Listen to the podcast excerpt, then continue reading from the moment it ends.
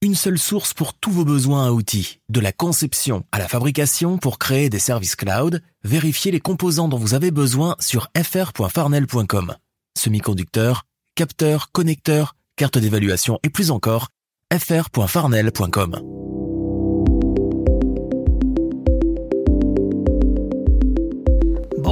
Bonsoir au microphone Bruno Guglielminetti. Très heureux de vous retrouver pour cette nouvelle édition de mon carnet. C'est l'édition du vendredi 30 juin 2023. Au menu cette semaine, on va aller aux États-Unis avec les correspondants de Radio-Canada et de TVA pour parler d'actualité numérique. Avec Frédéric Arnould, on va revenir sur cette fameuse histoire de couvre-feu des réseaux sociaux dans l'Utah et avec Richard Latendresse, on va parler du méga projet de Joe Biden pour brancher l'Amérique rurale. On va parler d'une œuvre interactive lancée à Montréal dans le cadre du Festival de jazz de Montréal qui vient de commencer là, tout juste. Et puis on va aller à Saint-Jean-sur-Richelieu où un podcast vient de prendre vie. Et puis il y a mes collaborateurs, Luc Dupont qui s'intéresse à une nouvelle tactique publicitaire de McDonald's, Stéphane Ricoul se pose des questions sur la loi C-18 et puis Jean-François Poulain explore le potentiel de Discord avec une invitée. Mais juste avant de revenir sur l'actualité numérique de la semaine, je veux saluer tout particulièrement cinq auditeurs de mon carnet. Salutations cette semaine à Marc-André Perrault, David Perrault, Alain Bernard, Marc Leblanc et Sylvain Duclos. Merci à vous cinq pour votre écoute et puis merci à vous que je n'ai pas nommé, mais qui m'accueillez en ce moment entre vos deux oreilles. À tous, je vous souhaite une excellente écoute. La tech Vous connaissez Radio Mon Carnet? C'est le meilleur du podcast Mon Carnet, diffusé 24 heures sur 24, 7 jours semaine. Avec plus de 1000 entrevues et chroniques proposées par Bruno Guglielminetti, Jean-François Poulain, Thierry Weber et Stéphane Ricoul.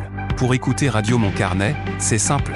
Allez sur radiomoncarnet.com ou visitez le blog moncarnet.com.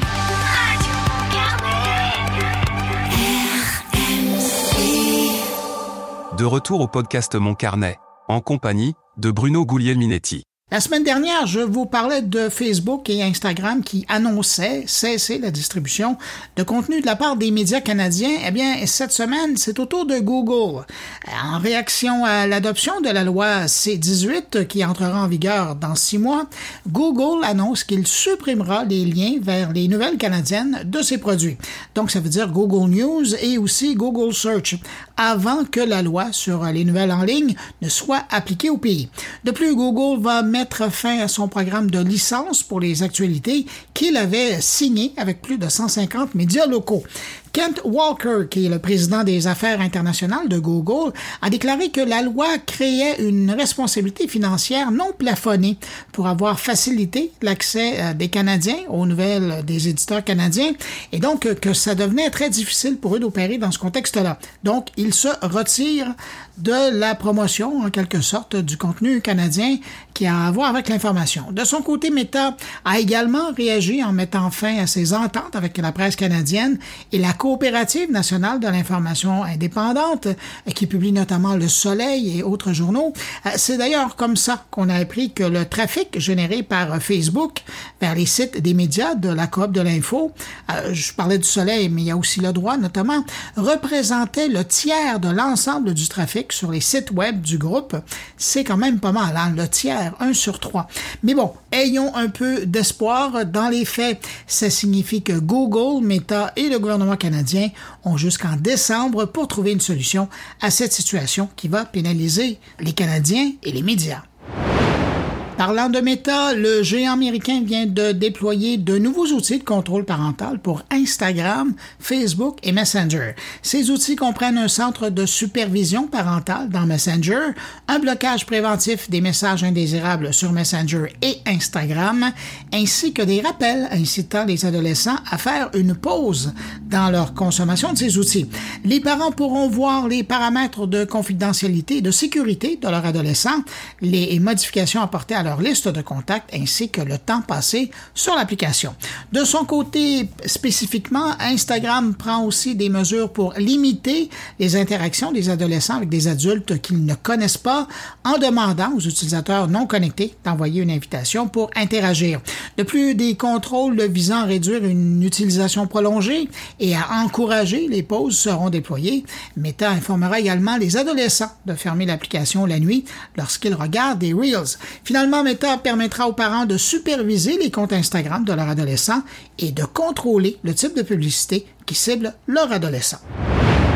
Tiens, donnée intéressante euh, du côté de chez TikTok. Selon TikTok, deux tiers des utilisateurs de TikTok ont plus de 25 ans, ce qui contredit l'idée selon laquelle l'application est uniquement utilisée par les jeunes. TikTok dit qu'avec 67% des utilisateurs qui ont plus de 25 ans, ben, ça permet la création de communautés plus matures, entre guillemets, comme celles qu'on retrouve maintenant autour des hashtags BookDoc, TravelDoc et CleanDoc. Cette information, elle a été dévoilée lors d'une présentation d'un représentant de la plateforme récemment à Cannes devant des gens de la publicité. Et on apprenait aussi que près de 8 utilisateurs sur 10 considéraient la plateforme comme un endroit où les marques peuvent exprimer leur personnalité. Selon Alta VPN, le navigateur Microsoft Edge se rapproche d'un total de 300 millions d'utilisateurs. Le nombre d'utilisateurs a augmenté de 50 millions depuis l'ajout de ChatGPT dans son infrastructure. Google Chrome demeure loin devant avec 3,4 milliards d'utilisateurs. Safari d'Apple a atteint le 1,1 milliard d'utilisateurs et depuis avril 2022, le navigateur Opera a augmenté son nombre d'utilisateurs de 40% passant de 109 millions à 152 millions d'utilisateurs. Finalement, le nombre d'utilisateurs du navigateur Firefox s'élève aujourd'hui à environ 150 millions. Cette semaine, vous avez probablement entendu parler des restrictions que l'État de l'Utah avait décidé de mettre autour de l'utilisation des réseaux sociaux par ses adolescents, notamment un couvre-feu qui va de 22h30 à 6h30. Alors cette loi, elle a été votée en mars dernier et l'an prochain, elle sera en vigueur. Entre-temps, plusieurs autres États américains discutent de la chose. Alors, je me suis dit que ça serait intéressant d'en discuter avec le correspondant de Radio-Canada à Washington, Frédéric Arnould, qui a justement fait un long reportage sur le sujet cette semaine au téléjournal. Alors on va le rejoindre à l'instant à Washington. Bonjour Frédéric. Bonjour Bruno. Est-ce que ce reportage-là, tu l'avais en tête depuis un moment? Ben, en fait, je fais un peu comme tout ce que je fais au niveau des couvertures ici aux États-Unis, c'est que je, je, je, lis beaucoup de trucs, je vais sur beaucoup de choses différentes et des fois je prends des sujets comme ça puis je les mets de côté dans ma mon petit mon petit classeur. Et à un moment donné je me dis ok là il faudrait qu'on en parle parce que bon euh, la loi vient d'être votée, elle n'est pas encore en vigueur. Et là je me suis dit ben c'est un sujet qui touche quand même énormément de monde parce que je veux dire tout le monde, euh, ben, en tout cas il y a beaucoup de monde qui a, qui a, des enfants, qui a des adolescents, euh, beaucoup de monde aussi qui sont sur les réseaux sociaux et, et pour lesquels ben on passe énormément énormément de temps et souvent beaucoup trop de temps. Et je me suis dit, ben tiens, c'est un, sujet qui commence à, faire débat ici aux États-Unis, puis c'est sûr que ça va arriver à un moment donné au, Canada.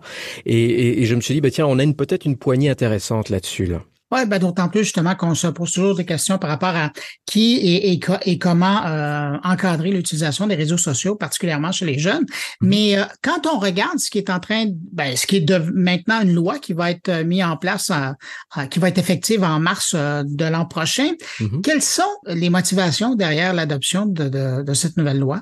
Ben, c'est un peu des, des, questionnements et des inquiétudes en fait qu'on retrouve, je veux dire, euh, aux quatre coins de la planète. C'est-à-dire, euh, vu qu'on passe énormément de temps sur euh, les réseaux sociaux, vu que nos enfants sont là-dessus et vu qu'on ne contrôle pas vraiment ce qu'ils voient.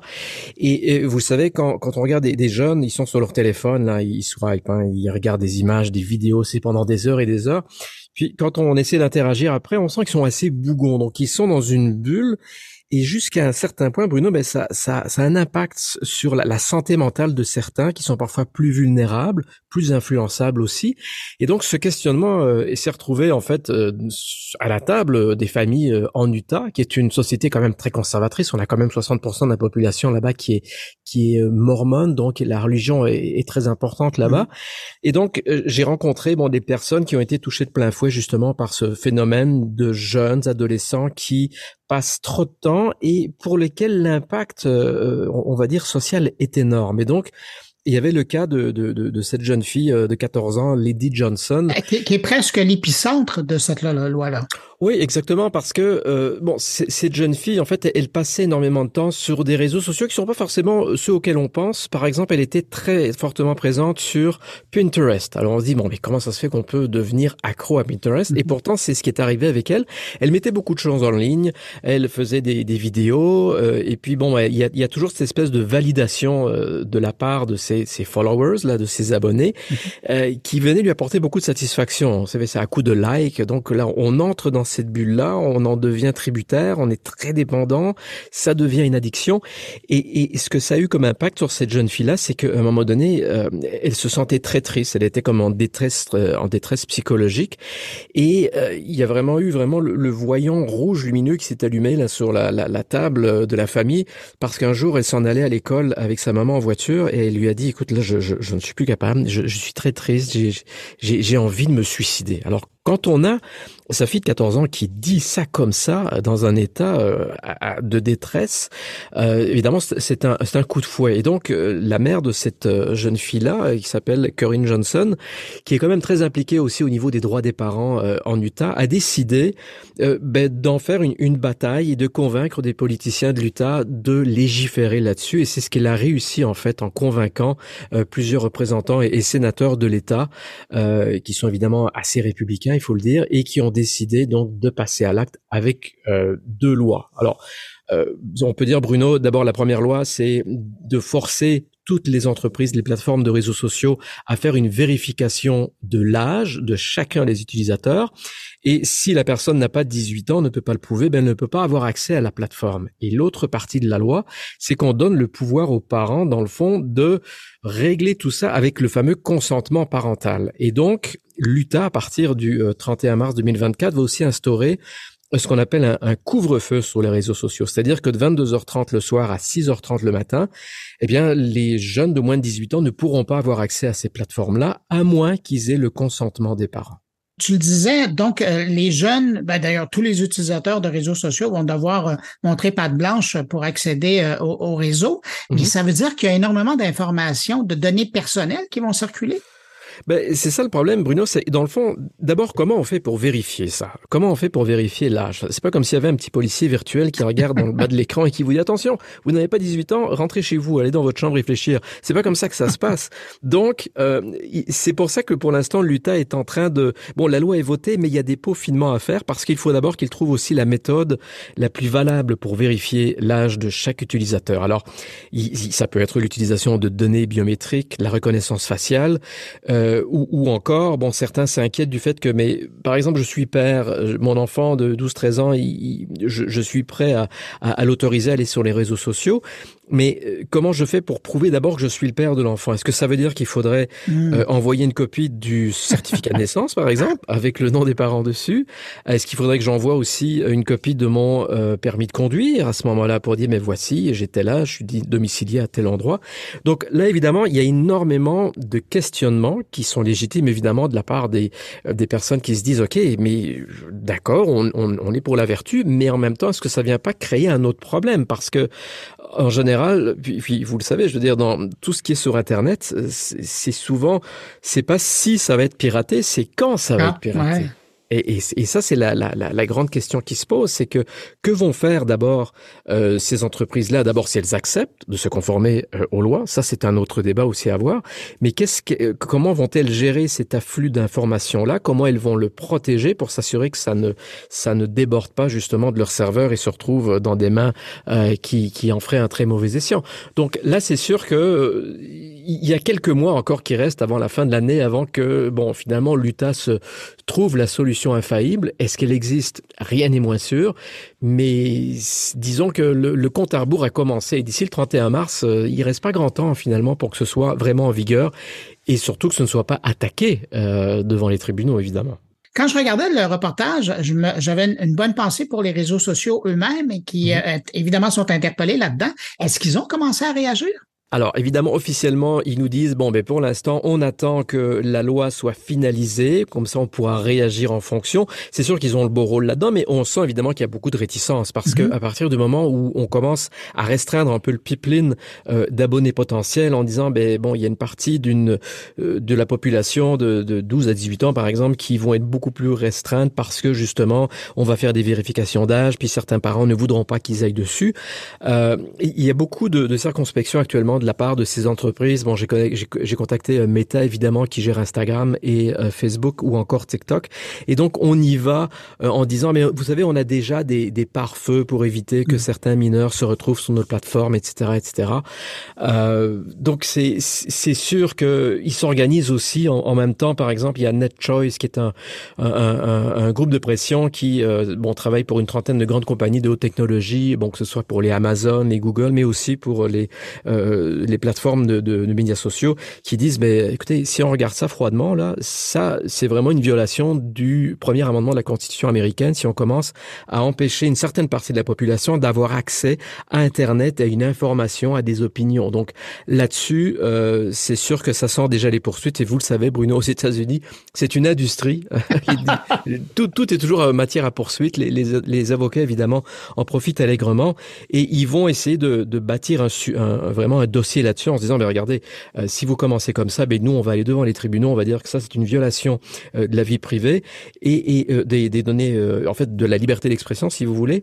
Et il donne l'exemple d'ailleurs il y a quelques décennies, lorsqu'il y avait eu les, les, fameux euh, jeux vidéo très très violents, et la Californie à, l'époque avait voulu aller devant les tribunaux justement pour euh, essayer d'interdire l'accès, parce que pour eux, en Californie, ils disaient bon, mais plus vous, utilisez ce genre de jeu, plus vous devez violent, puis à un moment donné vous, vous achetez une arme, etc., etc. Et donc ça s'est rendu jusqu'en Cour suprême avec tous les recours, et la Californie a perdu. Donc il y a quand même une jurisprudence qui fait que c'est difficile euh, de bafouer la liberté d'expression aux États-Unis sous quelque forme que ce soit, et pour eux l'idée de mettre comme ça euh, des couvre-feux et des vérifications d'âge légal, ça veut dire qu'on coupe l'accès à une certaine partie de l'expression et du droit d'expression des gens. Oui, puis aussi, puis on, le voit bien dans, dans le reportage, euh, c'est qu'il y a aussi des jeunes qui euh, deviennent euh, des, euh, des victimes collatérales là-dedans. Je pense à, mm-hmm. à ce jeune influenceur qui est, qui, est, présent dans le reportage et qui, lui, c'est presque thérapeutique, son utilisation des réseaux sociaux. Oui, mais c'est ça, c'est les victimes collatérales, dans le fond, c'est qu'il y a beaucoup d'influenceurs qui, bon, leur pain et leur beurre, si vous voulez, c'est justement une partie de ce public-là, hein, de, de, des moins de 18 ans. Et c'est sûr qu'il y a moins d'abonnés, bon, ben là, il y a moins d'argent pour produire de contenu, il y a moins de revenus. Ce sont quand même des gens qui font qui font fonctionner une partie de l'économie malgré tout euh, dans les États. Et il y avait notamment le le, euh, cas de Ethan Feinschreiber, qui est un, un, jeune qui vient tout juste d'avoir 18 ans. Il est sur les réseaux sociaux depuis 4-5 euh, ans maintenant. Il fait des vidéos. Il est sur le ce qu'on appelle le spectre de l'autisme. Et donc pour lui, c'était une façon d'abord de sensibiliser les jeunes aux problèmes que lui peut rencontrer. Mais c'est aussi un champion mondial en fait d'arts martiaux. C'est un c'est un geek là vraiment, il, aime tout ce qui est euh, toutes ces séries un peu japonaises aussi là, euh, ça c'est particulier. Mais mais donc il, en a fait quand même. Euh, il y a un côté thérapeutique, mais il y a aussi un, côté un peu gagne-pain pour sa, sa mère aussi qui gère ces qui gère ces comptes là.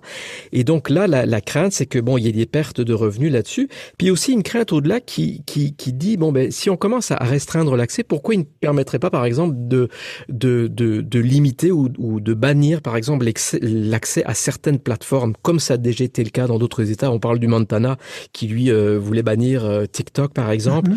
Donc là, il y a, y a, des craintes qui vont au-delà juste du contrôle et parfois du bon sens aussi. Je veux dire, il y a beaucoup de parents à qui j'ai parlé qui me disent mais c'est une très très bonne idée. En fait, depuis la, la publication du reportage, il y a énormément de parents du Québec qui disent mais enfin c'est vrai que ce serait une bonne idée de contrôler davantage ce qui se fait parce qu'effectivement souvent ils sont bien démunis lorsqu'ils voient leurs enfants qui sont euh, soit dans leur bulle, dans, dans la détresse. Et bien souvent aussi ces problèmes-là se transfèrent dans les classes. Et, et, justement, en Utah, il y a des euh, divisions scolaires qui étaient très contentes de voir ces lois-là parce que justement, euh, ça permettait de, de euh, jusqu'à un certain point, de réduire peut-être l'impact des réseaux sociaux parce que il y a beaucoup de cyberintimidation, il y a du cybertaxage euh, sur les réseaux sociaux qui se retrouvent dans les classes. Et le temps administratif que passent certains professeurs et directeurs d'école, ben, c'est à gérer ces problèmes-là. Mhm. Alors c'est sûr que oui, il y a des victimes collatérales comme les influenceurs, mais beaucoup disent, mais en même temps, il y a peut-être plus euh, d'attrait que, que d'inconvénients là-dessus. Ça, c'est évidemment si on sort de tous les problèmes légaux et, juridiques qui peuvent, qui vont probablement s'abattre sur ces deux lois-là. Mais, mais ça, ça crée un débat. Ça crée un débat, ça c'est sûr, ça fait réfléchir. Et, et, le débat, il est intéressant à suivre parce que là, on parle d'un projet de loi qui a été accepté, qui devrait être euh, en place en, mars prochain, mais de l'autre mm-hmm. côté, quand je regarde autour, là, l'Arizona, le Texas, le New Jersey euh, sont en train de jongler avec cette idée-là. Donc, mm-hmm. c'est pas terminé, là, ça va faire boule de neige. Ça fait boule de neige. L'Arkansas et la Louisiane ont déjà adopté des, des, des, des lois là-dessus. Euh, il y en a d'autres qui regardent beaucoup l'Utah. C'est un peu comme un laboratoire en fait, hein, parce qu'ils ont vraiment été très loin justement sur ce, cette espèce de, de, euh, de, de, de prisme là du contrôle des, des données sur Internet, ce qu'on peut voir, ce qu'on ne peut pas voir, ce à quoi on peut avoir accès ou pas. Donc c'est sûr que tout le monde regarde énormément ce qui se passe euh, là-dessus et, et surtout voir comment ça va finir et ça va être quoi la portée et jusqu'à quel point c'est possible de, de, rendre ça en vigueur et de vérifier l'âge, etc., etc. Donc c'est sûr que c'est une réflexion qui, qui, se fait de plus en plus euh, dans beaucoup d'États qui sont parfois gérés par des républicains, des conservateurs, ce qui est aussi intéressant parce que souvent on, on, on pense aux républicains ou à la droite et c'est souvent ceux qui se battent bon pour ce qu'ils appellent la liberté d'expression jusqu'au moment où finalement ils se battent aussi pour réduire jusqu'à un certain point ce genre d'accès à certaines nouvelles, à certaines informations. Donc il y a beaucoup de paradoxes là-dessus, mais mais c'est sûr que l'Utah, euh, c'est lui qui est en tête et les, les, autres regardent avec beaucoup d'intérêt. Je suis persuadé aussi qu'au Canada euh, ou, même, ou même en Europe, on regarde assez euh, avec précaution et, et intérêt ce qui se passe justement dans un État comme l'Utah. Frédéric, en terminant, euh, je me demandais, et là j'interpelle le, le, père à qui je parle, quand on mm-hmm. fait un reportage comme celui-là et qu'on revient à la maison, est-ce que ça nous fait regarder les réseaux sociaux d'un autre œil par rapport à ses enfants? Bah, c'est sûr. D'ailleurs, pas plus tard que ce matin, j'ai montré le reportage justement à ma fille qui, qui a 13 ans, 13 ans et demi. Et parce que bon, je veux dire, elle n'échappe pas justement à cette emprise euh, du téléphone cellulaire, du téléphone intelligent. On regarde des choses comme ça. On passe beaucoup de temps sur, sur TikTok. Et, et donc, mais je, lui ai montré, pas pour lui donner une leçon, mais juste montrer, regarde, tu vois, il y a des impacts. Après ça, c'est sûr que ça va faire son chemin, puis ça va, ça va, ça va réfléchir. Mais c'est sûr qu'on peut pas faire abstraction de ça aussi. Je veux dire, mon fils, il adore aussi les, tout ce qui est jeux vidéo, tout ce qui est Minecraft et tous ces trucs-là. Alors il regarde, beaucoup les influenceurs pendant des pendant des heures, parfois euh, la semaine. Alors c'est sûr que c'est une c'est une discussion qu'on a aussi à la maison et qui, je pense, se transpose dans, dans bien des situations, dans, dans bien des familles aussi. C'est, c'est, universel. Je veux dire, on est toujours inquiet par rapport à ce qui peut arriver à nos enfants. Donc, on, c'est pas qu'on veut les, les isoler, c'est juste qu'on veut leur faire prendre conscience. Puis, c'est pas toujours facile à leur âge non plus quand on a 11 à 13 ans, justement, de comprendre l'enjeu de ça.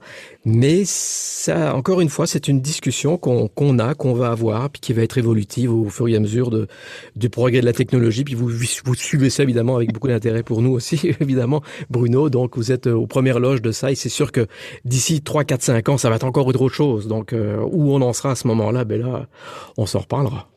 Alors, je rappelle, si vous voulez voir le reportage de Frédéric Arnold, euh, c'est disponible sur le site de Radio-Canada ou sinon vous passez sur la page de cet épisode sur moncarnet.com puis vous allez trouver un lien qui vous amène directement sur la page où vous pouvez le voir. C'est un, un six minutes bien investi parce que ça fait réfléchir. Frédéric Arnold, correspondant à Washington de Radio-Canada, merci beaucoup d'avoir pris du temps pour répondre à mes questions puis pour parler de ce reportage. Ben, au plaisir, Bruno. À la prochaine. Salut. Salut.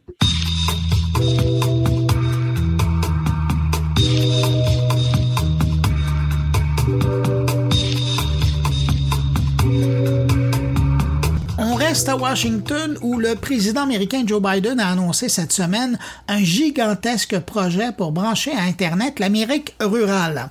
Un énorme projet de plus de 55 milliards de dollars canadiens pour permettre à ceux qui ne sont pas encore branchés de l'être et à ceux qui sont mal branchés d'avoir mieux. Pour nous parler de ce vaste chantier, on traverse la rue et des bureaux de Radio-Canada. On va au bureau de TVA à la Maison-Blanche pour parler au correspondant de TVA Nouvelle, Richard Latendresse. Bonjour Richard. Bonjour Bruno. Richard, le président américain a décidé d'investir beaucoup d'argent dans l'Internet cette semaine. Pourquoi? Parce qu'on s'est rendu compte à un certain moment qu'on avait, qu'on avait atteint un plateau, Bruno, le plateau de développement d'accès à Internet aux États-Unis. On a cru que le secteur privé allait réussir à combler les besoins d'un peu tout le monde. Et, on s'est rendu compte, comme on s'en aperçoit chez nous, euh, qu'il y a des coins du pays où il y a soit pas assez de monde, soit c'est tout trop compliqué de s'y rendre, euh, et on laisse des populations entières sans euh, Internet. Et c'est un enjeu. Alors, on, on va développer l'élément, Bruno, mais c'est un enjeu là en année pré-élection présidentielle fondamentale. Ouais. Puis là, on parle euh, d'aider les gens euh, carrément qui sont pas encore branchés à l'Internet et puis ceux qui sont encore mal branchés, euh, mal desservis et principalement dans, dans les milieux ruraux. Là. Exactement. Alors, ici aux États-Unis, on juge qu'il y a à peu près 7% des euh, individus, des populations, des personnes et, et, des petites entreprises. Ça correspond à peu près à 8,5 millions de personnes qui ont soit qui n'ont pas du tout d'accès à Internet ou un très mauvais accès, faible, incapable de, euh, de downloader ou de uploader suffisamment, si tu me permets ces expressions-là. Euh, et puis, ce que ça donne, c'est que, bon, ben ça, ça les, soit ça les décourage d'aller sur Internet, soit ça les empêche d'aller plus loin. Et c'est intéressant que tu utilises aussi cette volonté, ou que tu rappelles cette volonté, donc, euh, de rejoindre des, des communautés éloignées, des communautés rurales, parce que tout juste avant de te voir, je refouillais les documents, parce que j'étais présent dans la liste oui. de la Maison Blanche, parce que le président Biden en parlait hier, mais on nous avait aussi euh, remis un, un, long document. Il y a une phrase que j'ai bien aimée parce que, ou une expression que j'ai bien aimée parce que ça correspondait vraiment à l'esprit. On veut un développement communautaire équitable et on considère que l'accès élargi et de qualité à Internet haute vitesse, ben ça correspond à ça, un développement communautaire équitable. Mais on entend aussi, pour avoir suivi des bribes là, de, la, de, la, présentation, c'est oui une approche communautaire, mais on veut aussi s'assurer que les entrepreneurs, les commerçants aient accès à une Internet, en guillemets, digne de vitesse, là, euh, raisonnable, ouais. pour être capable d'être présent dans l'économie numérique. Et de garder aussi les gens, Bruno, dans ces régions-là, parce qu'on s'aperçoit aussi que, bon, tu sais, ce sont des, des réalités à plus grande échelle qu'on connaît chez nous. Les gens sortent des régions, sortent des secteurs plus éloignés, plus isolés, parce qu'ils se disent, ben, je fais pas partie du monde moderne. Alors, justement, on veut faire en sorte qu'on donne un accès, non seulement accès Internet, mais vraiment accès Internet haute vitesse. Et on s'est donné un objectif à la Maison-Blanche de Joe Biden, 2030, 2030, et là, Bruno, je, je cite la Maison-Blanche, en tout cas, ça vaut ce que ça vaut, mais quand même, on n'oserait pas aller si loin si on n'y croyait pas. Tous les Américains seront branchés sur, tous les gens qui le voudront bien, là, ouais. qui ne le voudront pas et resteront en parallèle, qui le voudront bien, seront, pourront être branchés à un réseau Internet haute vitesse. À cette présentation-là, j'ai entendu, là, je me souviens plus si c'est le président lui-même ou c'est quelqu'un d'autre qui a pris le micro, qui mmh. a comparé l'importance de cet investissement-là à ce que Franklin Roosevelt avait fait lorsqu'il a apporté l'électricité dans les zones rurales aux États-Unis. C'est quand même pas banal. Là. C'est quand même pas insignifiant, tu as parfaitement raison. C'est une, un, une, image qu'on utilise euh, vraiment partout au sein de la Maison-Blanche. On entendait euh, Julien Raimondo, qui est sa secrétaire au commerce. La vice-présidente Kamala Harris a repris l'expression aussi. Joe Biden aime bien ces, ces, rapprochements aussi à Franklin Delano Roosevelt parce que il y a une, cette idée là, du New Deal, d'une Amérique qui se développe rapidement. Et Joe Biden, un homme de gauche, Franklin Delano Roosevelt, qui en était un aussi, aime ce rapprochement-là. Mais fondamentalement, dans cette image-là, on veut rappeler, imaginez à quel point l'Amérique d'avant l'électrification et après était différente, mais c'est la même chose. Vous allez voir que avec ce qu'on est en train de proposer, il y a quand même sur la table, Bruno, 42,5 milliards de dollars qu'on distribue à tous les États. Alors, tous les États, plus le district de Columbia, plus Porto Rico, vont recevoir au moins 105, 107 millions de dollars avec des États comme le Texas qui récoltent 3,3 milliards de dollars. Mais l'important, c'est effectivement, c'est de vouloir dire, ça sera aussi marquant que l'a été dans les années 30 la grande campagne d'électrification des États-Unis des États-Unis sous FDR. Là, bon, et il a annoncé aussi qu'elle allait tourner à travers les États-Unis pendant trois semaines pour présenter cette nouvelle approche-là. Mais est-ce qu'on a déjà des réactions ou de la population ou des élus, parce que c'est pour la population, bon, c'est une bonne nouvelle, les commerçants ouais. aussi, mais pour pour les, les gouvernements, c'est locaux, les, les mm-hmm. États, c'est aussi politique là. Tout à fait. Mais euh, tu me permettras, entre journalistes, euh, Bruno, de, de s'entrepéter les bretelles parce que euh, la parole de, de, la population, on, on l'entend via les médias.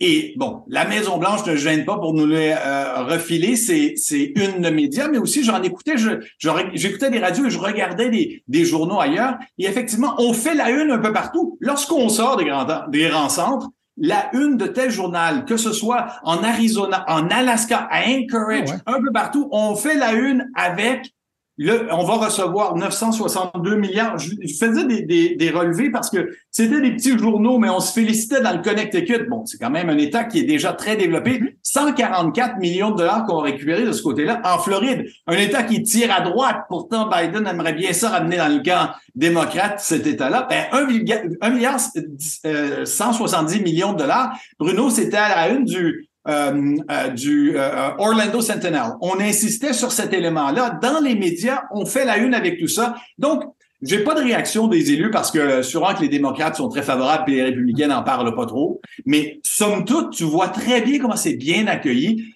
Et, et, Bruno, c'est fascinant parce que ce qu'on voit dans ça, c'est que c'est clair dans la vie des gens. Vous allez avoir un meilleur accès à Internet. Tout de suite, ça signifie quelque chose. Puis ils l'ont vu pendant la pandémie. Mais là, est-ce que ça veut dire que ce programme-là, concrètement, là, ça veut dire que ça va permettre aussi d'aller peut-être travailler sur l'image de Biden sur les terres républicaines?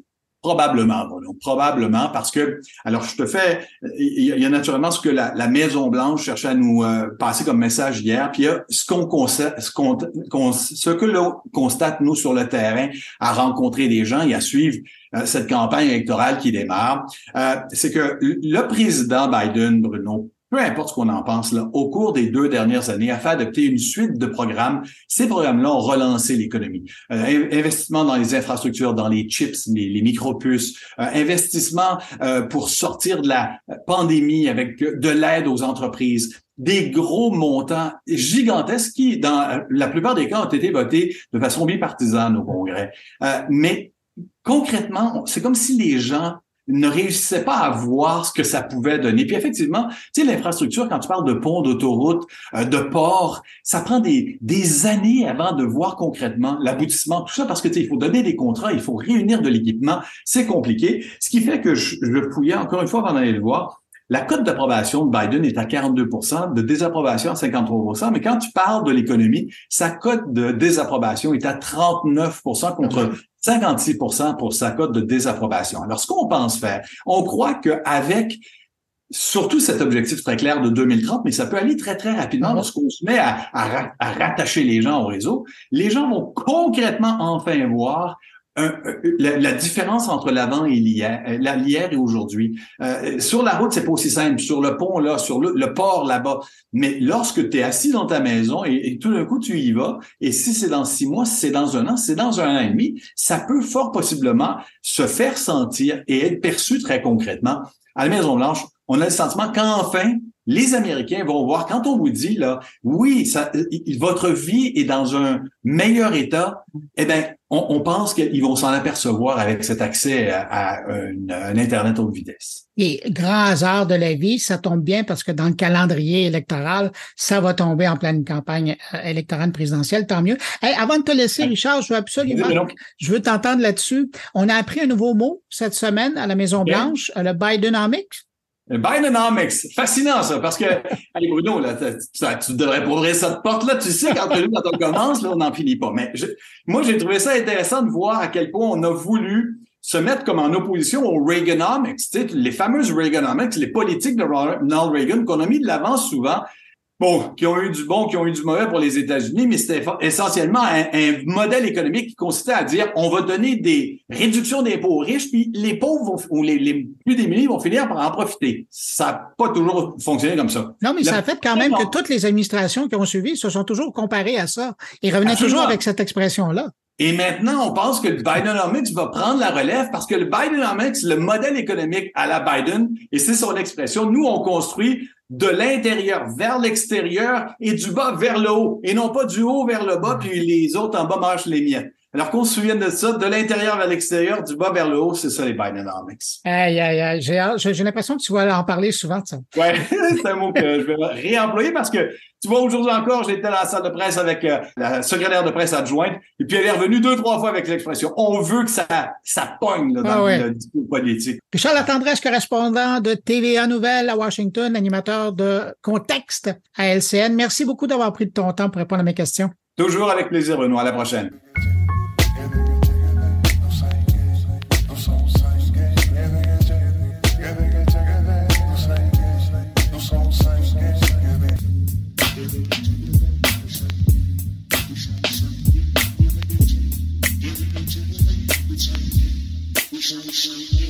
C'est le festival de jazz qui bat son plein présentement à Montréal et je voulais absolument souligner une œuvre interactive qui vient d'être lancée pour célébrer la culture jazz de Montréal. Et cette œuvre, on la retrouve sur le grand mur de la maison du jazz qu'on appelle le mur des légendes qui donne sur la grande place du quartier des spectacles rue Sainte-Catherine. Alors si vous avez un téléphone intelligent et que vous êtes dans le coin, ça vaut vraiment la peine de passer à côté. Pour nous parler de cette œuvre, on rejoint son concepteur Nicolas S. Roy. Bonjour Nicolas. Bonjour.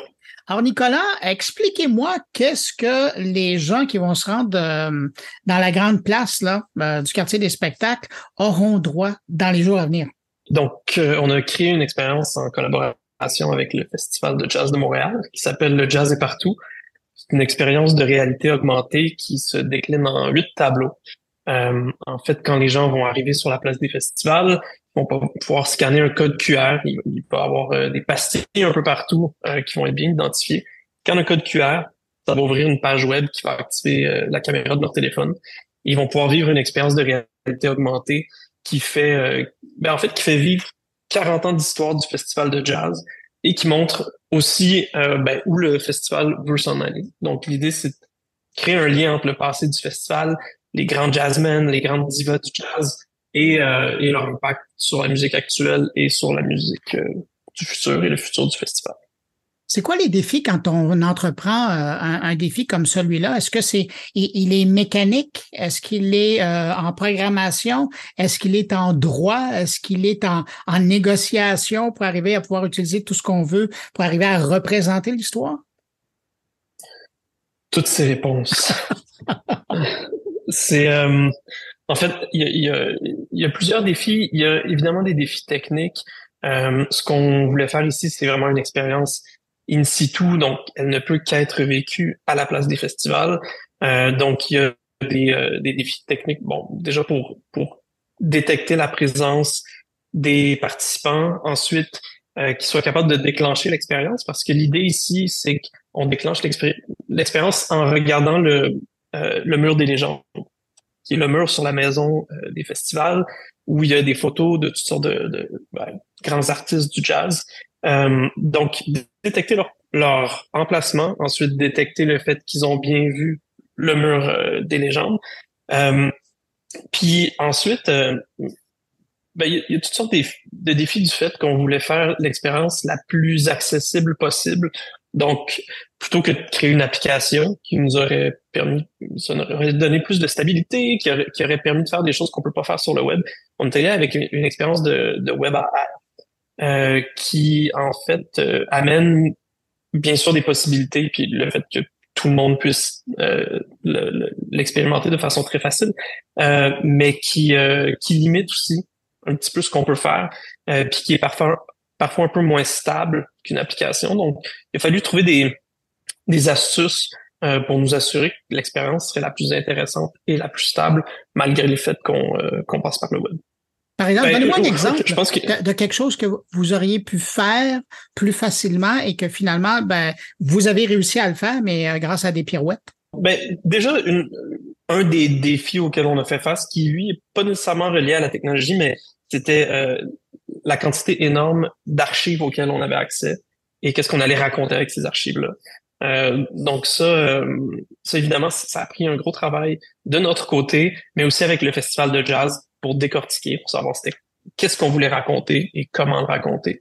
Euh, ensuite, en termes de, de, défis plus techniques qu'on a réussi à, à, à surmonter, euh, je dirais que tout l'aspect de détecter un, un espace physique euh, en réalité augmentée pour le web, c'est un peu plus compliqué. c'est quelque chose qui, mais par le passé, ce que les gens ont vu beaucoup en réalité augmentée, c'est euh, bon, on scanne un poster ou un, magazine ou une, une, bouteille de bière, par exemple. Donc, c'est vraiment des, des, petites activations euh, qui souvent ont, ont, plus de valeur ajoutée. Souvent, c'est des, des stunts marketing plus que, que raconter une histoire et faire vivre une expérience.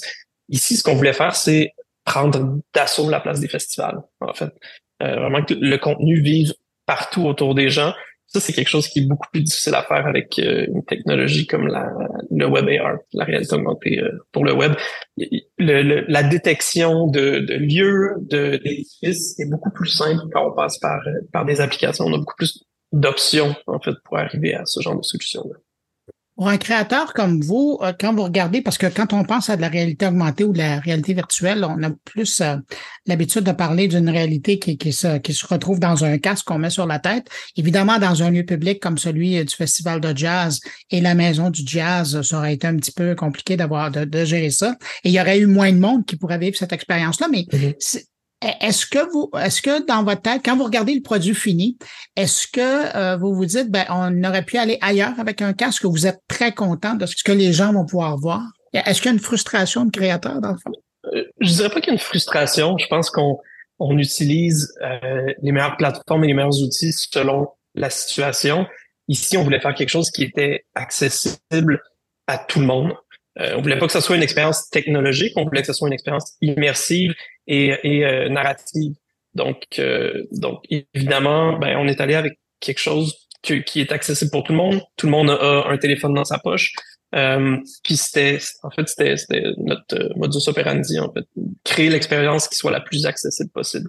Ensuite, je pense que si on parle de, de réalité augmentée, on, on est quand même dans une phase transitoire et on va s'en aller vers quelque chose de plus en plus immersif. Il y a, mais tout le monde a entendu parler du, du casque d'Apple qui a été annoncé il y a quelques semaines, mais c'est pas les seuls à, travailler là-dessus. Et ça va prendre quelques années avant que ça soit une technologie qui soit transparente puis qu'on se promène pas avec une boîte sur la tête. Mais c'est sûr que ça va nous permettre euh, de créer des expériences qui sont plus immersives et beaucoup plus magiques parce que l'intégration du virtuel et du réel euh, va se faire de façon complètement transparente. En ce moment, c'est sûr qu'on est obligé de tenir le téléphone, mais on se fait surprendre nous-mêmes qui travaillons là-dedans euh, tous les jours à parfois regarder de l'autre côté du téléphone puis s'attendre à voir un objet. Donc, quand c'est bien fait, euh, on, peut vraiment euh, se perdre dans le contenu puis puis oublier en fait qu'on regarde un petit écran. Puis je pense que c'est c'est ça la magie de l'immersion. un livre, quand c'est bon, c'est immersif, même si euh, c'est deux pages euh, de, devant nos yeux.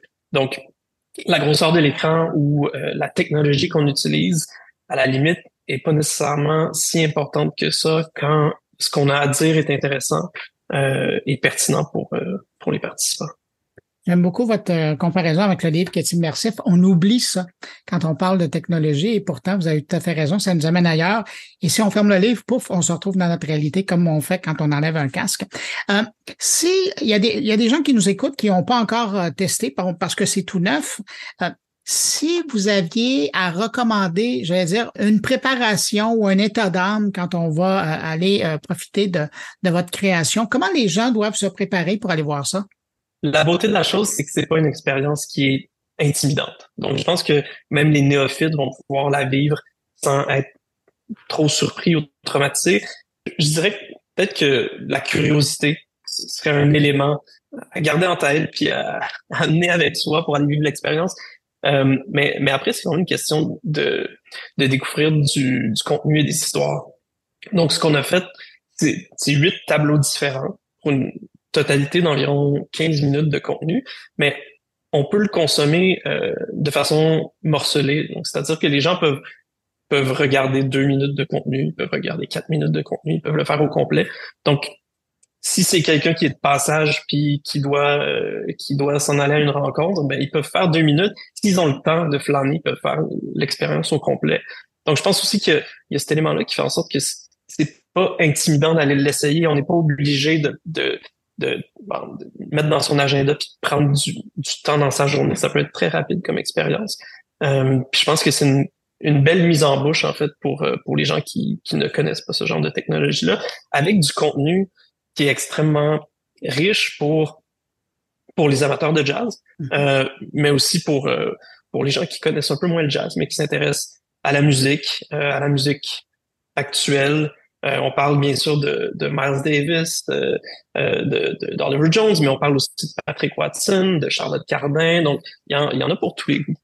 Là, est-ce qu'on parle d'une œuvre qui est éphémère? Parce qu'on on le comprend, vous le lancez dans le cadre du, euh, du Festival de jazz de Montréal. C'est sur le mur de la Maison du Jazz.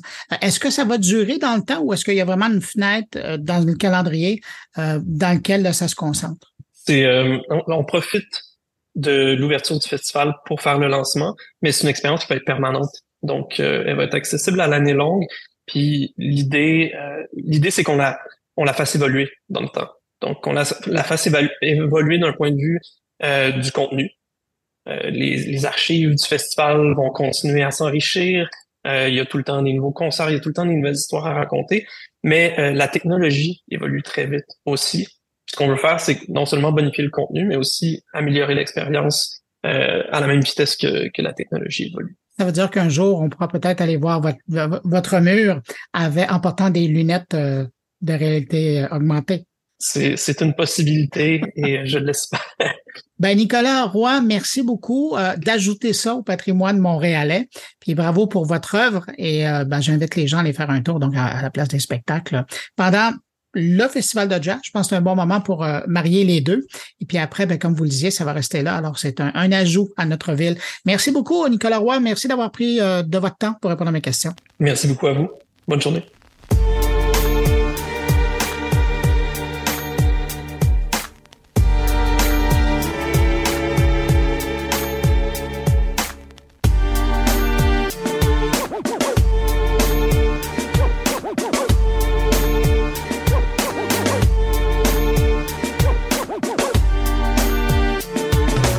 Pendant qu'on est dans les choses à faire, je vous amène cette fois à Saint-Jean-sur-Richelieu écouter un tout nouveau podcast. Mais on parle d'un podcast un peu spécial puisque Les Barils disparus, c'est un podcast interactif qui vous amène dans une vraie enquête dans les rues de la ville de Saint-Jean. Pour nous en parler plus en détail, on retrouve l'auteur et le narrateur de ce podcast, mon ami Stéphane Berthomet. Bonjour Stéphane. Bonjour Bruno. hey Stéphane, c'est quoi cette idée de fou de faire un podcast qui, en plus de nous demander de l'écouter, maintenant nous demande de faire de l'activité et d'interagir? Euh, en fait, c'est pas mon idée du tout. Euh, c'est euh, c'est une compagnie avec laquelle j'ai déjà collaboré qui s'appelle Trick Truck, qui est une compagnie qui fait des jeux, des, des jeux immersifs, des jeux d'énigmes, de, de l'escape game. Et j'avais déjà collaboré avec eux parce que j'avais fait un scénario et des séries d'épreuves pour un système. En fait, ils ont des sortes de, tu sais, comme des conteneurs dans lesquels ils, ils, ils t'intègrent tout un tas d'activités, de jeux d'activités. Tu joues en équipe. Il y a une partie du conteneur où les gens dirigent le, le, le la aventure et l'autre partie où il l'exécute. Ben, c'est pas qu'il y avait un jeu où euh, il fallait désamorcer une bombe avant quelque chose Exactement. Ben, c'est ça que j'avais fait. C'est ça que j'avais fait avec eux il y a quelques années. Et, euh, et là, ils m'ont recontacté parce que ils avaient une commande euh, qui était de faire un jeu d'aventure qui se déroulait à Saint-Jean-sur-Richelieu. Et, euh, et comme c'est des gens qui ont beaucoup d'imagination, qui, qui ont vraiment euh, poussé le, le, la gamification, là, si je peux dire, assez loin, euh, ils ont déjà développé des applications. Ils ont une application qui est à géométrie variable, dans laquelle tu peux faire plusieurs choses. Tu peux mettre de l'audio, tu peux mettre de la vidéo, etc. Et ils m'ont proposé de créer une balado qui s'intégrerait à cette aventure-là et qui serait un peu le, le, le, lead, si tu veux, la façon de, de, de se diriger dans l'aventure. Donc c'était quand même un challenge parce que, ben, un, faut créer une balado, euh, une balado, une fausse balado documentaire où j'endosse le rôle de d'un personnage qui s'appelle Thomas Granger, qui est un historien passionné de d'histoires euh, euh, étranges et d'énigmes. Ben, ce, ce bout-là, ça te ressemble quand même. Ce bout-là, c'était pas trop loin à aller, j'avais pas trop loin à faire, mais il fallait quand même créer un balado qui allait d'un point à un autre, qui qui amenait les gens d'aventure en aventure et d'énigme en énigme dans la ville de Saint-Jean-sur-Richelieu, en passant par des points obligés parce que ben, ça avait été défini avec la ville, tu sais, quels étaient les points d'intérêt, où est-ce qu'on voulait que les gens passent, Il y, a comme un volet d'audio guide là-dedans. Là. Oui, c'est ça. Il y a un côté audio guide exact. Tu mets des bons mots sur le sur le sur la chose. Puis il y a la partie énigme. À chaque étape, il y a une énigme à résoudre, et dans tout ça, il y a une aventure générale à réaliser. Alors au fond, c'est vachement intéressant parce que pour moi, bah, ça me ramène quand même à scale storytelling, c'est-à-dire des étapes avec euh, une arche narrative par étape et une grande arche narrative pour toute l'aventure aventure. Et euh, donc c'était un exercice vachement intéressant à faire. C'était c'était un, petit peu euh, plus compliqué qu'un, bah, je dirais pas plus compliqué qu'un balado, mais c'était quand même différent parce que bah, comme c'était c'est une fausse un faux documentaire, donc au fond c'est une fiction, mais qui est qui est un faux documentaire. Euh, était un peu, tu pourrais tu pourrais t'imaginer de, de Blair Project là où euh, Exactement. il, faisait un faux documentaire euh, en fiction. Euh, et sauf que c'est beaucoup moins sanglant là, je rassure tout le monde. c'est vraiment une aventure. On n'a pas fini. Ouais, et c'est et alors il y a aussi un autre truc, c'est que c'est une aventure qui est basée sur, en partie sur des faits réels. On a été chercher dans l'histoire et il y a une historienne qui a qui a fait des recherches euh, sur sur sur Saint-Jean-sur-Richelieu, sur l'histoire de Saint-Jean. On a été chercher une partie des éléments réels, mais on a dû habiller ces éléments, rajouter des éléments contextuels, créer des personnages, etc. Donc ça, immerge complètement les gens d'étape en étape dans cette aventure sur Saint-Jean-sur-Richelieu. Et euh, je pense que c'était assez réussi. J'ai eu beaucoup de plaisir à le faire en tout cas. Mais ben, c'est quoi pour euh, quelqu'un qui écrit comme toi? Bon, parce que les gens qui nous écoutent te connaissent pour euh, les podcasts que tu as fait, mais tu as, aussi des bouquins, tu as écrit pour de la vidéo. Qu'est-ce que cette expérience-là te permet de faire, sachant que les gens tu le sais, là, euh, contrairement à, ce que tu fais quand tu écris un livre ou quand tu fais un podcast, tu le sais pas dans quel contexte les gens vont être. Mais là, tu le sais très bien.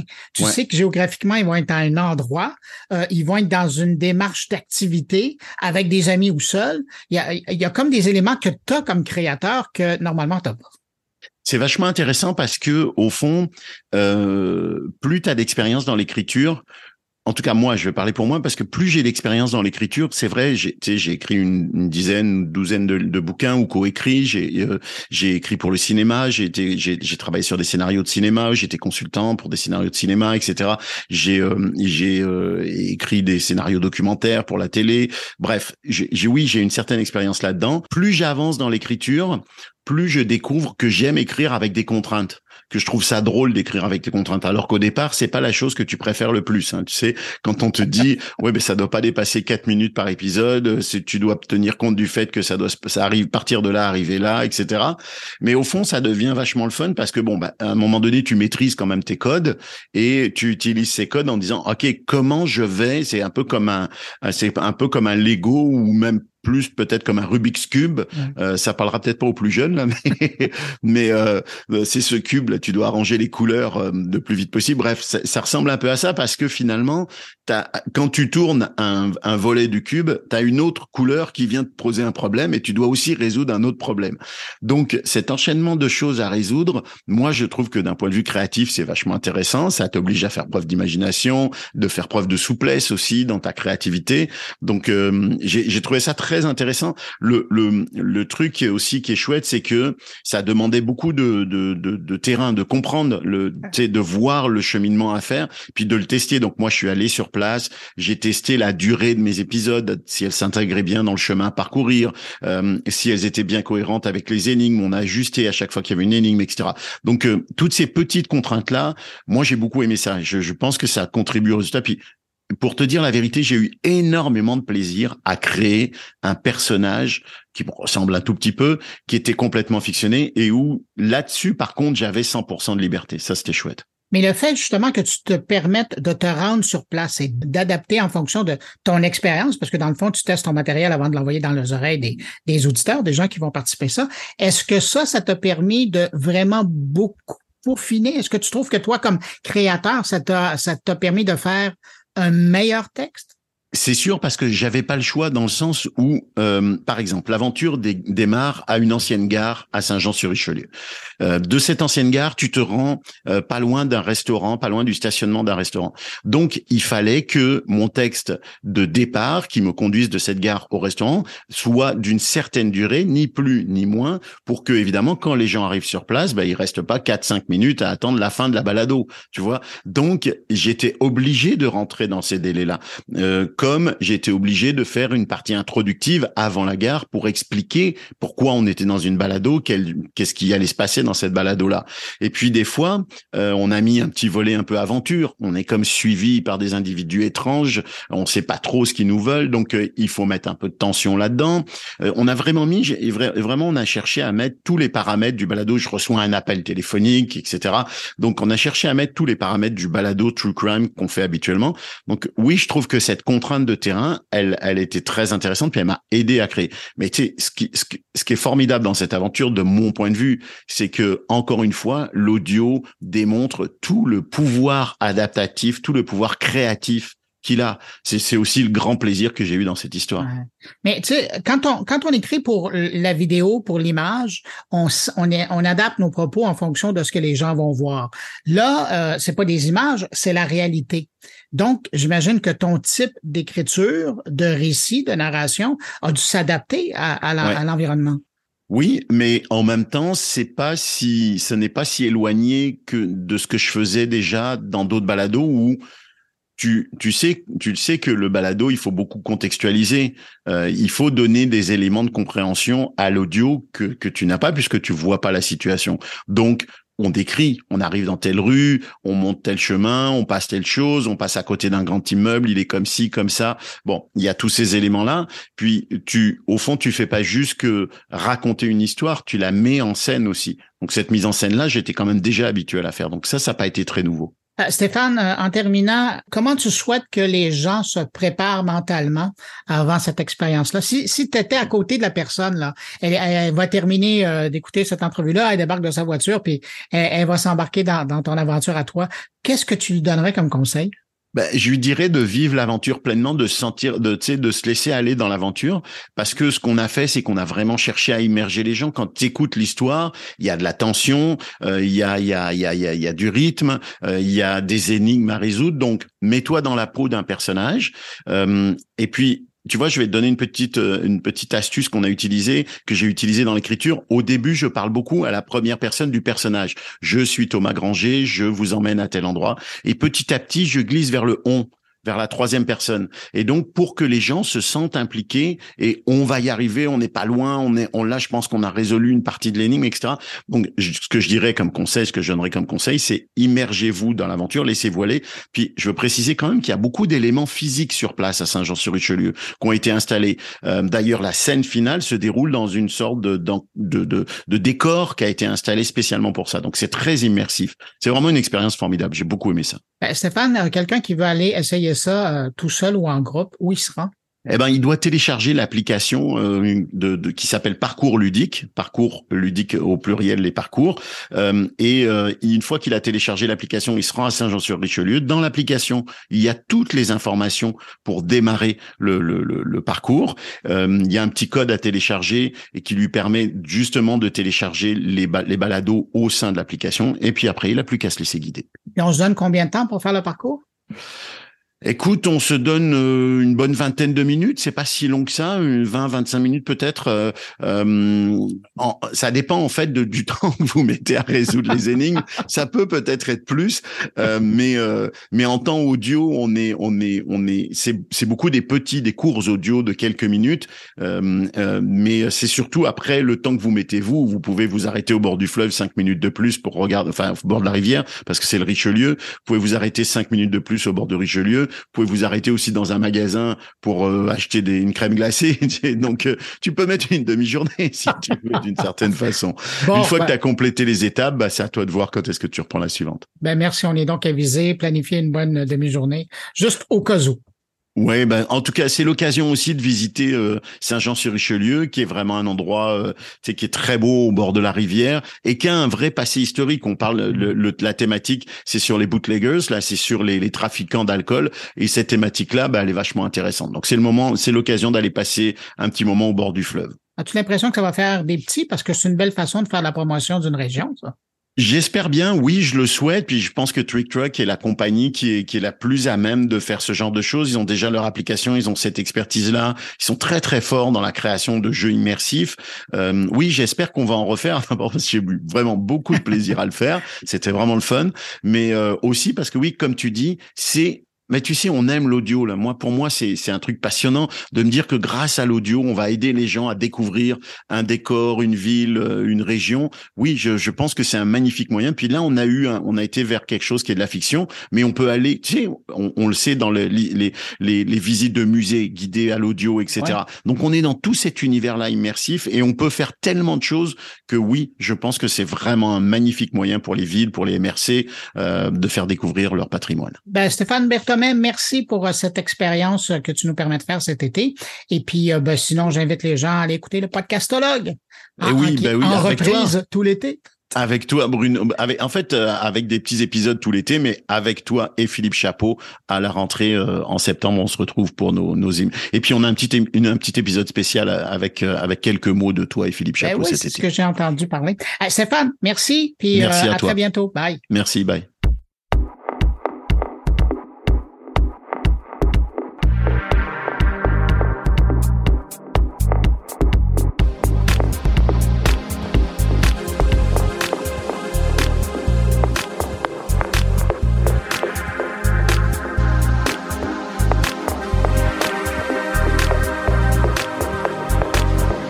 Autour de mes collaborateurs et on commence avec Luc Dupont qui s'intéresse cette semaine à une nouvelle façon de vendre des hamburgers, gracieuseté de McDonald's. Les publicitaires ne cesseront jamais de nous étonner. Commander un burger en scannant une image qui apparaît dans une télésérie que vous regardez à la télévision. Voilà une nouvelle stratégie d'affaires que lance la chaîne de restauration rapide de McDonald's aux Pays-Bas. Donc, essentiellement, la campagne fonctionne de la manière suivante. Vous avez une application, une application de McDonald's. Vous avez une campagne publicitaire qui s'appelle Order That Scene ou en français Commander cette scène. Dans une émission apparaît soudainement un Le burger est nommément identifié à McDonald's. On vous demande de prendre votre téléphone intelligent, de scanner l'image du burger qui apparaît sur votre écran de télévision et instantanément, vous venez de commander le burger en question qui vous est livré quelques minutes plus tard.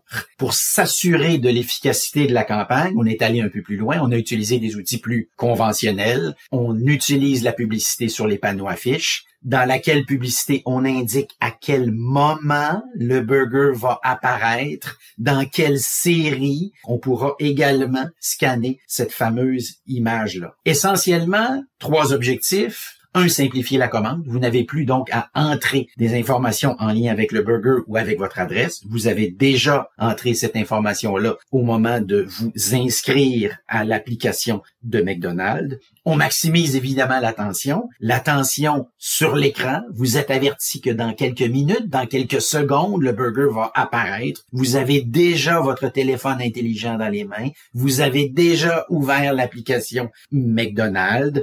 Donc l'attention est à son maximum. Alors qui dit attention dit évidemment mémorisation.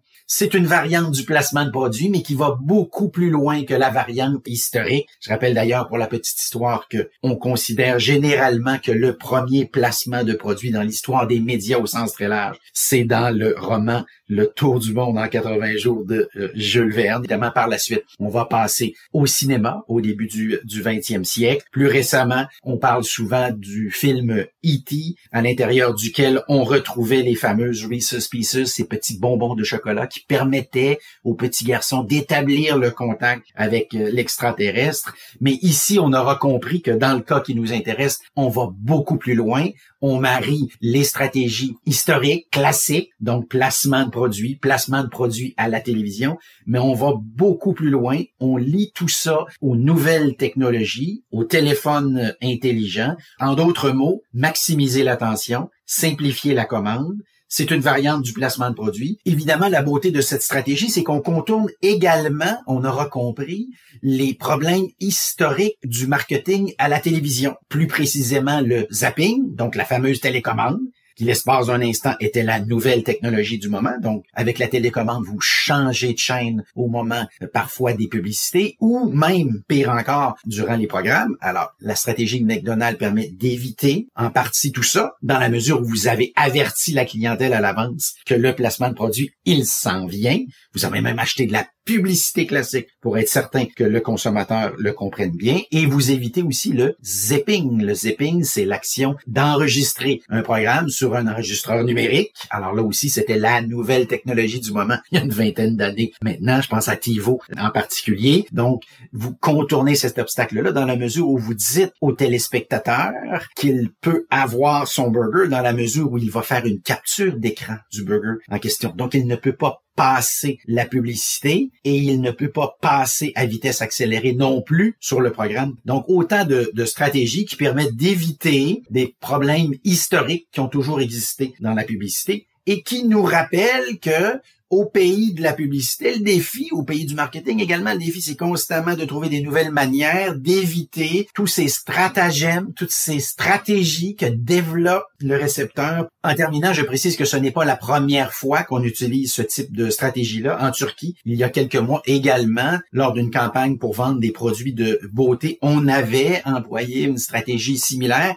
mais c'est une stratégie qui se concentrait plutôt sur ce qu'on appelle communément la web télé. Je précise que Netflix travaille au moment où on se parle sur un outil similaire qui permettrait de commander les vêtements que vous voyez apparaître dans les séries sur Netflix à peu près instantanément grâce à votre téléphone intelligent. Comme quoi, dans un futur pas très éloigné, il sera de plus en plus facile et donc de plus en plus tentant de commander à peu près n'importe quoi avec son téléphone intelligent.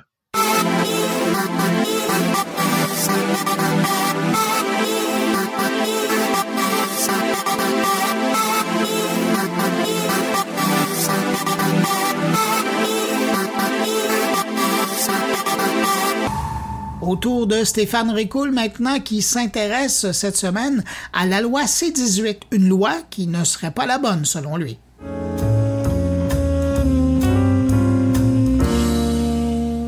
Je ne me ferai sans doute pas beaucoup d'amis avec ce billet, mais je suis convaincu que, porté au nu par les médias qui ne jouent pas leur rôle dans cette affaire en se laissant aveugler par leurs biais, la loi C-18 n'est pas la loi qu'il fallait écrire. Petit rappel si nécessaire sur ce qu'est le projet de loi C18 sur les nouvelles en ligne. Cette loi est justifiée selon Patrimoine Canada car les plateformes numériques en sont venues à faire partie intégrante de l'écosystème des nouvelles au Canada, qu'elles ont changé la manière dont le public accède aux nouvelles, un élément essentiel à la démocratie, et que ces plateformes peuvent aussi grandement contribuer à soutenir la production de nouvelles et d'informations dignes de confiance.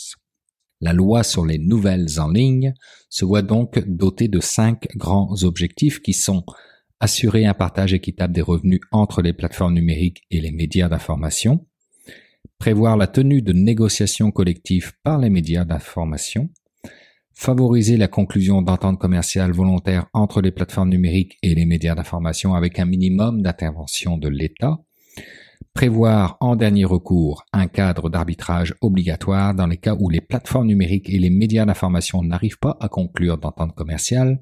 Et enfin, définir le rôle et les outils du Conseil de la radiodiffusion et des télécommunications canadiennes, le CRTC, à titre d'organisme de réglementation. Déjà là, je suis sceptique quant au premier de ces objectifs qui, d'un point de vue purement business, n'a aucun sens pour moi assurer un partage équitable des revenus entre les plateformes numériques et les médias d'information. Franchement, c'est quoi l'idée? Dans quel monde avons-nous déjà vu qu'une entreprise privée, parce qu'une loi l'y oblige, partage ses revenus avec ses fournisseurs. Car faut pas se faire idée ici, quand un média de masse partage un lien vers un de ses articles sur une plateforme, il se comporte comme un fournisseur de contenu dans le cas présent face à un client, la plateforme ici, qui a la responsabilité de diffuser le tout. Un équipementier fait de même avec un fabricant d'avions, qui fait de même avec une compagnie aérienne. Y a-t-il un partage équitable des revenus entre eux? Je vous laisse répondre par vous-même. Mais là où il doit y avoir vraiment quelque chose qui m'échappe dans cette loi, que mon cerveau n'est pas capable de comprendre, c'est quand je lis que parmi les quatre résultats attendus, il y a la viabilité de l'écosystème des nouvelles au Canada et la préservation de l'indépendance de la presse. En gros, ce que l'on dit ici, c'est que pour être viable, l'écosystème des nouvelles au Canada doit être biberonné par des plateformes plutôt que de les inciter à comprendre comment devenir autonomes en matière de génération de revenus et que leur indépendance passe par des liens d'affaires portant donc sur un partage de revenus. Euh, allez où l'indépendance dans tout ça? Lien d'affaires, échange d'argent, négociation, entente commerciale, arbitrage, il n'y a rien dans cette loi-là qui me laisse présager qu'il y aura une indépendance de la presse. Business is business, that's it. Sérieusement, encore une fois, selon moi, on vient de dépenser temps, énergie et argent public dans l'écriture d'une nouvelle loi qui ne fait que prouver qu'on n'a toujours rien compris comment l'économie numérique fonctionnait. Cette économie numérique s'est créée son indépendance sans avoir besoin d'une loi quelconque, elle nous l'impose à présent. Elle nous l'impose non pas en tant qu'entreprise, mais en tant que modèle d'affaires. Et c'est là précisément que nous livrons présentement la mauvaise bataille. On s'attaque aux entreprises, soit les plateformes, plutôt que s'attaquer au modèle d'affaires, soit l'économie de plateforme. Et ce n'est pas le petit détail qui fait la différence, non, c'est l'élément majeur qui fait la différence.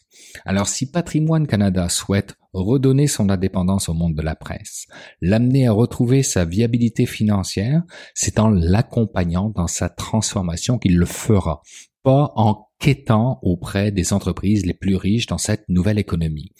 Le monde des médias avait atteint un niveau de maturité dans un marché économique traditionnel qui faisait en sorte que l'industrie au complet était très rentable. Puis est venue l'économie numérique et celle des plateformes qui a ramené le monde des médias à la case départ, celle où l'entreprise doit comprendre quel modèle d'affaires va lui permettre de devenir rentable. Mais voilà, beaucoup trop de monde a dormi au gaz, incluant les instances politiques, pensant que les lauriers accumulés seraient à jamais confortables pour se reposer dessus. Tout ça m'amène à penser que ce n'est pas une question d'équité dans le partage des revenus qui est le problème, mais une question de positionnement dans un marché qui a changé du tout au tout. Une question de positionnement que l'industrie des médias a eu amplement de temps pour y songer, que Patrimoine Canada voit venir depuis des lustres. Alors plutôt que d'y aller avec le bâton, pourquoi ne pas utiliser les deniers publics si l'on veut vraiment sauver l'indépendance des médias pour une question de sauvegarde de notre démocratie et leur offrir l'opportunité, le cadre et la structure pour que ceux-ci puissent opérer leur transformation numérique, une vraie transformation numérique, pas un simple site web transactionnel, pas une simple application mobile, mais celle qui leur permet de comprendre comment valoriser la donnée numérique, cette fameuse donnée qui fait le succès des géants numériques, celle qui fait que n'importe quelle entreprise a un retour sur investissement plus grand que chaque dollar publicitaire investi sur une plateforme plutôt qu'un média traditionnel. Comprenez-moi bien ici. Je ne cherche pas à faire l'apologie des géants du numérique, de leur position d'oligopole. Je ne cherche pas plus à les défendre, et je les critique ouvertement dans grand nombre de mes billets. Mais j'aimerais ça qu'un jour on comprenne pourquoi nous n'avons pas le choix que d'embarquer sur cette nouvelle voie qu'ils ont tracée au lieu de se mettre dans une position défensive qui au final finit toujours par être caduque. Je vous donne le fond de ma pensée et j'arrête là, promis, mais au lieu de chercher à assurer un partage équitable des revenus entre les plateformes numériques et les médias d'information, tel qu'on peut le lire dans C18, je pense qu'il aurait été beaucoup plus pertinent de chercher à assurer un partage équitable des données numériques entre les plateformes numériques et les médias d'information et de laisser la bataille se jouer sur qui en fera la meilleure des valorisations.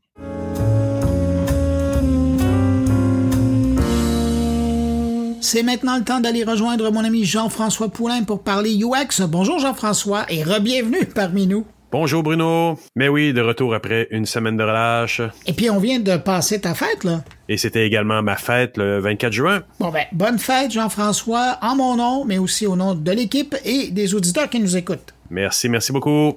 Alors, on parle cette semaine de Discord. Alors oui, tu te souviens que j'ai rencontré au WAC, au Web à Québec, Aimé Desrosiers et Alexandra Martel, euh, avec lesquels j'ai fait une entrevue sur un événement qu'ils organisent qui se nomme euh, le Festival Web de la création de contenu, le FWCC. Et donc, euh, j'ai été intrigué parce que dans la dernière semaine, j'ai vu un une parution euh, sur LinkedIn de Aimée Desrosiers qui m'a qui m'a intrigué.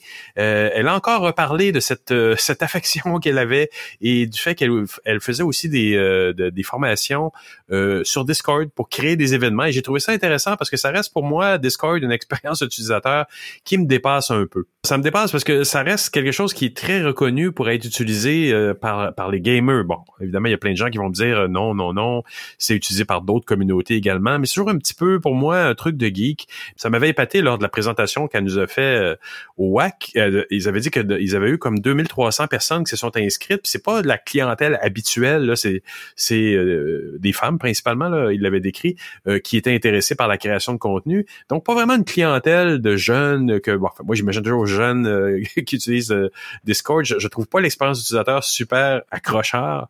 Donc je ça m'a intrigué, je voulais lui en parler et ben c'est de ça qu'on parle avec elle aujourd'hui dans l'entrevue. Jean-François, je t'arrête. Merci pour cette présentation. On va aller écouter euh, ta rencontre tout de suite. Et puis, ben, je te donne rendez-vous à la semaine prochaine. Merci beaucoup à toi, Bruno. À la semaine prochaine. Pourquoi la plateforme Discord? Pourquoi celle-là t'attire? Pourquoi vous n'avez pas créé votre événement sur autre chose? Qu'est-ce qui fait que vous êtes allé là plutôt que de le faire sur YouTube, euh, sur, sur Twitch, justement? Euh, qu'est-ce qui vous a attiré là-dessus? Elle semble pas une plateforme naturelle pour organiser des événements. Je ris parce que je ah ouais, c'est pas naturel pourtant. Peut-être pour certains, c'est pas naturel, mais je suis d'avis que tous les outils peuvent être adaptés selon tes besoins, genre. C'est vrai.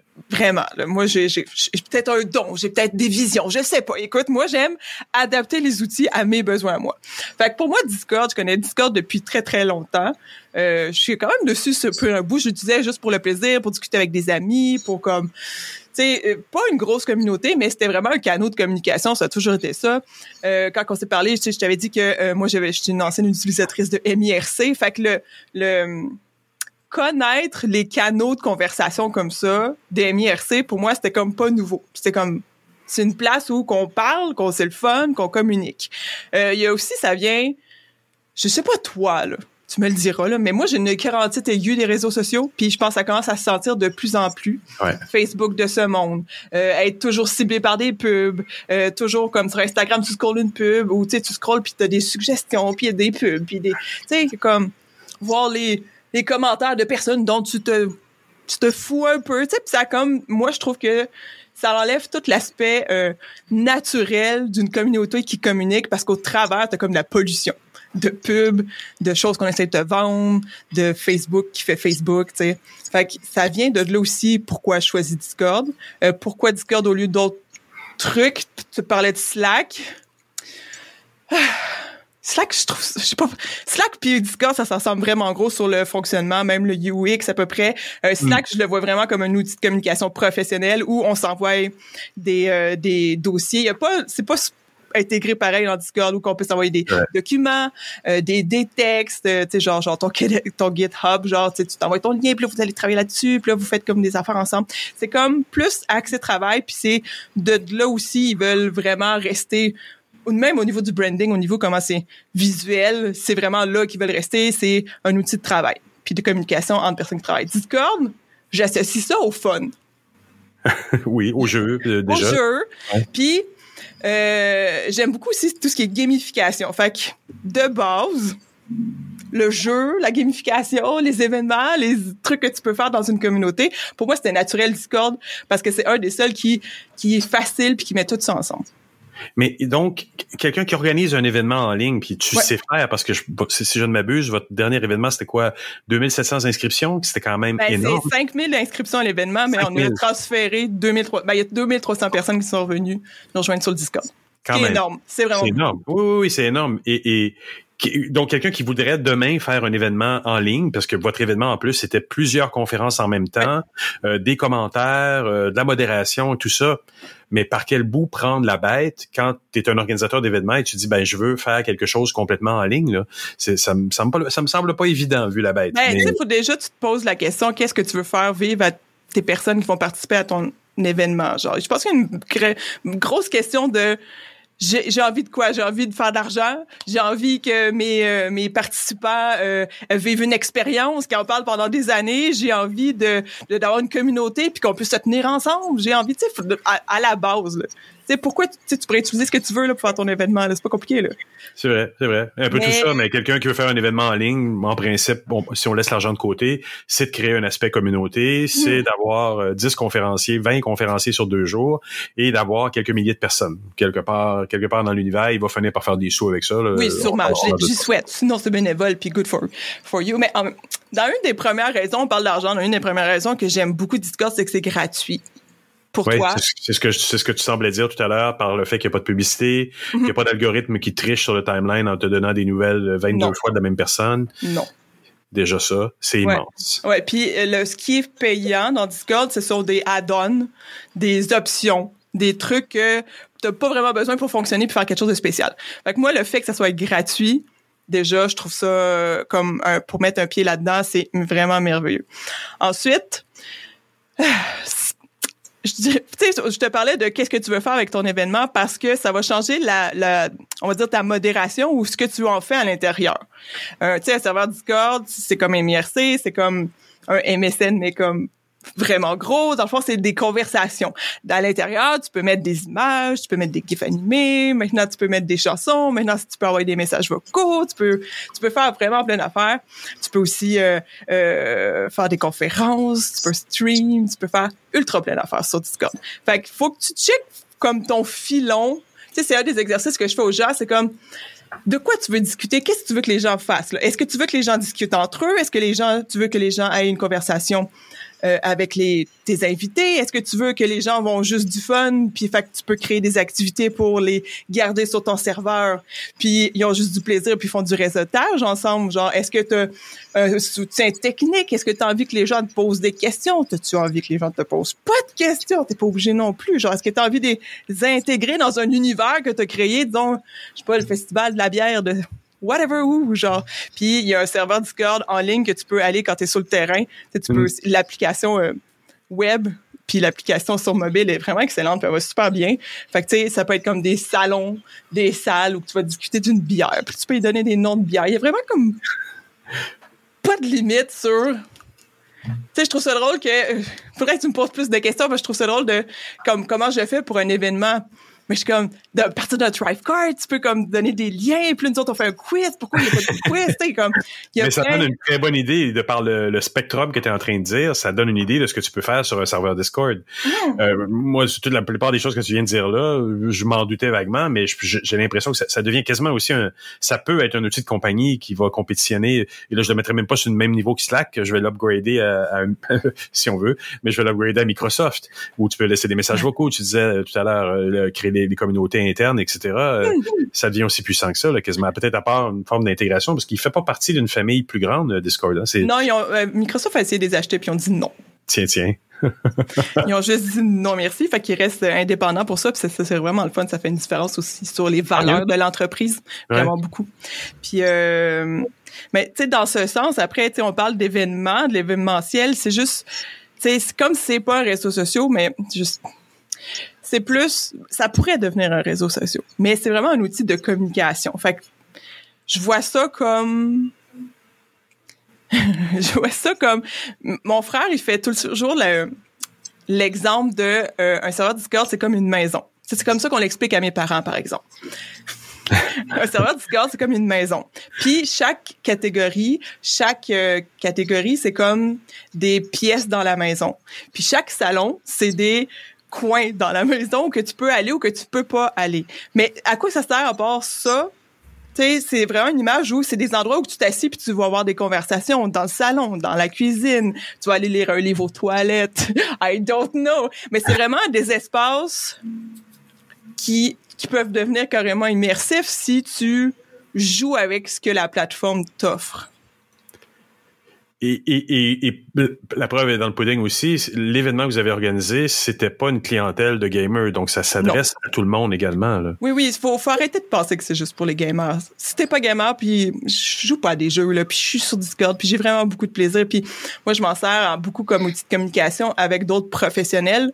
Euh, j'ai un serveur qui c'est juste des pigistes, puis on s'entraide beaucoup, on se parle tous les jours, euh, on fait des vocales, disons que entre deux cafés, entre deux mandats, tu fais une job un peu répétitif, là, puis t'as besoin d'une ambiance... euh, briser la solitude, là, puis t'as besoin d'une ambiance un peu plus euh, machine à café, là, ben, t'ouvres ton audio, puis là, tu fais de, la- tu discutes avec tes amis, puis ils partent, puis ils reviennent, puis moi, je, je fais souvent ça, je travaille en même temps, puis ça fait vraiment, ça brise la solitude, puis ça l'aide, puis tu sais, ça, c'est, on est une cinquantaine là-dessus, en- mais ça a un nom, puis ça a des images, puis il y a comme un code de conduite, puis tu sais, il y a un code de bienséance, puis c'est comme un environnement, c'est comme, c'est comme une vraiment- maison.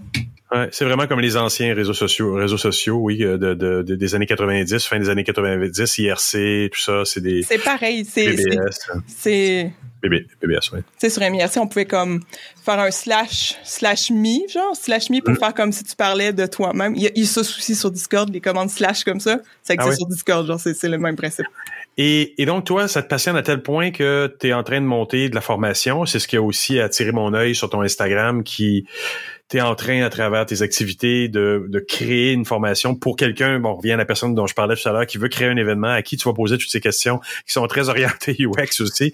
Qu'est-ce que vous voulez faire avec ça? À qui vous vous adressez, etc. Mais bon, pour quelqu'un qui s'y connaît pas, c'est quand même une, une haute marche à franchir de configurer complètement cet univers-là pour être pour parler à, à sa clientèle, je sais pas moi, hein, euh, lors des, des, des, des gens en ressources humaines ou autres qui veulent tout faire sans différer.